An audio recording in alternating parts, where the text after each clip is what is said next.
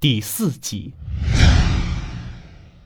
梦想盯着曾延清道：“曾先生，我想这里恐怕不需要你。”曾书生展开扇子走了进来，悠然地说：“孟大人，这可不一定。”他面向文火正色道：“李武作与孟大人说的不无道理，只是还需要些证据才可以证明死者的身份。只是这尸体，倘若真是那十八岁少年的，未免太老了些。若是这少年身上没有什么胎记，恐怕即使是你，也不一定能从他身上证明什么。”曾书生又看向孟想，接着说：“其实讨论这些毫无意义。即使这尸体不是张渊的，他也是行踪不明、生死不知，是何人出的手，恐怕还需要考量的。”这话一出，文火的瞳孔骤然放大，继而又暗淡了下来。张渊唯一的胎记是在他的额头上，是块浅显的伤疤。他过去是很讨厌这块疤的。曾书生有些可惜道：“那就没办法了。”一旁的梦想问李武作：“李爷可有什么方法？比如说……”说着，他举起右手，做了一个开膛破肚的动作。李武作摇了摇头。你来摸摸他的身体。梦想戴上手套，顺着李武做的指引接触了死者的腹部。不过他按下去的时候，发现死者的腹部竟硬如磐石。梦想脸色大变，这是怎么回事？这不仅仅是尸僵吧？不一会儿，梦想默默无言地从六号客房中走出来。他想要独自冷静一番，脑袋里断断续续的思路。真的是让人备受煎熬。马的指甲、人的尸体，还有曾延青包裹在纱布里的手，以及他的推测，似乎都有着千丝万缕的关系。梦想不停地在二楼的走廊里来回踱步。他路过了四号客房，里面空无一人。而后他在三号房门前停下，心里不停地思索：六号房住着死者张渊。五号是文火，四号无人，三号则属于蒙古大汉巴尔特。梦想叫来陆小二问道：“杨老板人呢？在自己的房间里，说是受了点惊吓，现在不宜见人。他住在哪里？阁楼上。”说到阁楼，在二楼客房另一边的最里面，那里有一个窄窄的楼梯通往上方。三楼只有杨老板一个人住吗？是的。话说到这，却被突然传来的脚步声打断了。只见两人走了上来，其中一人是他刚派下去的年轻捕快，另一人则是那蒙古大汉。此时，大汉手中还抱着一条黑色的死狗。年轻的捕快上前在孟祥耳边轻言几句，孟祥点了点头。果然如此吗？他转头问蒙古大汉：“巴尔特，你手中的是什么？”巴尔特抓了抓自己脑袋。我刚刚从马厩里发现的，发现的时候已经断气了，是这客栈的狗吧？孟想走上去，看着巴尔特怀中的黑狗，他看到黑狗的脸似乎被什么重重的东西碾压过，鲜血横流，惨不忍睹，看起来就像是被人用拳头打死了一般。果不其然，梦想发现了那浅浅的拳印。昨夜你是不是出去过？巴尔特摇头，没有。巴尔特的脸上没有丝毫的表情，看起来倒并不像是在骗人。但就在这时，曾延青的声音又传了过来：“你在骗人！”曾延青从客房里走出来，梦想心中对这个神出鬼没的混蛋十分反感，但还是说道：“曾先生，难道你昨夜见到他出去过吗？”曾延青走上前，点点头：“当然，我昨夜秉烛夜读，深夜隔着窗户看到一个圆脸大汉自我门前走过。”恐怕就是这位了。巴尔特将狗的尸体放下，握紧了拳头，似乎是在极力克制着自己的情绪。我告诉你，你不要血口喷人。我昨天一夜都睡得好好的，哪里出过门？我看你就是凶手，在这声东击西的，真不是个东西。巴尔特上前一步，怒气冲天，似乎就要把面前的书生给撕碎了。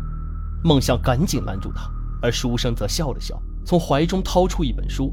赫然是那本《浪史奇观》，这曾书生也不害臊了，在众目睽睽之下，安然自得地翻开了这书。梦想愕然道：“你到底是何人？这是作甚？”曾延清将书翻到中间的页码，摊开递过去，只见那上面竟是一幅速写的画，而且只有简单的轮廓，但是不难看出这人身宽体胖，体积庞大。而画中人的大半头发都已经剃掉，只留下前额上那一小撮。而这画中人虽没有五官，却很容易让人看得出就是巴尔特。曾延青道：“我这人喜欢画画，看到你昨夜徘徊至我客房外，挺有趣的，随手画了一眼。你看看，可惟妙惟肖。”梦想一把拦住即将发怒的大汉，旁边的几个捕快也冲了上来，这才按住了他。梦想道：“光凭这个是无法成为证据的。老子昨晚睡得好好的，醒来遇见这么个晦气的事情。长生天在上，我巴尔特光明磊落，要是做过这些事情，我便猪狗不如，遭人唾弃。倒是你要是有意栽赃我，我一定一拳打死你。”说完，巴尔特狠狠地瞪了曾延青一眼，随即松开了拳头。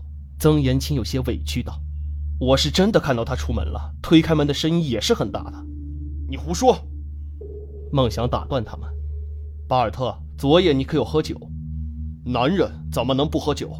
巴尔特愤愤地说：“不过老子肯定没有醉，也不可能出去过。他说的这些，我脑子里一点印象也没有。”啊！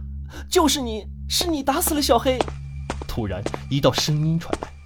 众人回眸，只见陆小二从楼梯处走上来，扔下手中的扫帚，快步奔向那条死狗，惊恐地指着巴尔特，手指颤抖地说：“我昨天夜里就隐约看见有人在马厩里做着些什么，而今早就发现小黑不见了。你昨夜怎么会？一定是要做什么不耻之事，才要先杀了看门狗吧？”曾延青冷冷地说。蒙古大汉愤愤不平，呸的一声吐出一口唾沫，当即准备走出去。就在这时，一把剑在刹那间贴近了他的耳朵。这把剑透着寒光，刃如刀丘，看上去锋利无比。是你杀了我的外甥！只见文火气势汹汹，以挥剑向蒙古大汉砍去。孟祥没有迟疑，迅速地拔出佩刀，一把挑开文火的剑。而后那大汉猛地回头，一手就捏住了文火的喉咙。巴尔特气势汹汹，手臂一把抓住文火，往上猛地提起，顿时文火整个人都离开了地面。他挣扎着，双腿拼命地蹬着，面色铁青。而听到声响的捕快们迅速拔刀包围了巴尔特，几乎所有人都听见了这声响，正要聚过来。梦想用手势阻止其他人上前，同时用刀指向巴尔特，胸中一番热血上涌，大吼道：“放开他！”随后，孟想又喊道：“谁都不准动！”大人，闭嘴！巴尔特眼睛里的满是鲜红，面如猛兽，恶狠狠地看着文火。妈的，老子最讨厌的就是被诬陷！你先放下他，有话我们好好说。你们想诬陷我，你们都得去死！如果情况属实，我一定还你一个公道。梦想声音铿锵有力，背对着巴尔特，一把扔下手中的佩刀。从怀中掏出一把匕首，对着周围的人说：“天地可见，若巴尔特并非凶手，而是另有其人的话，我梦想一定还他公道。”说罢，血光四溅，众人惊喝一声。只见人群中央，梦想用匕首划破了自己的手指。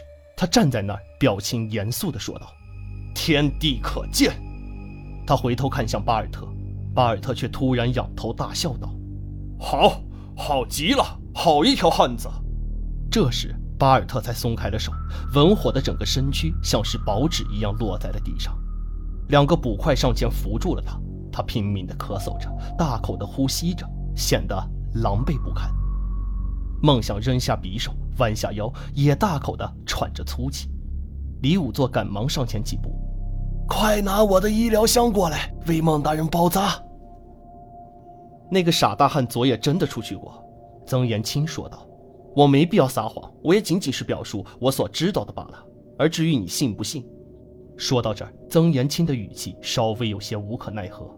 怪我喽。再说，能一拳打死那大黑狗的，除了他还能有谁？当然，这也是我的猜测。不过从这里入手，倒也不算太难吧？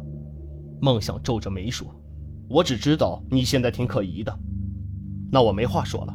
曾书生耸耸肩，表示无可奈何。那么，你有没有见过文火与张渊在走廊上活动过？子时候，我只见到其中一个，是谁？具体是什么时间？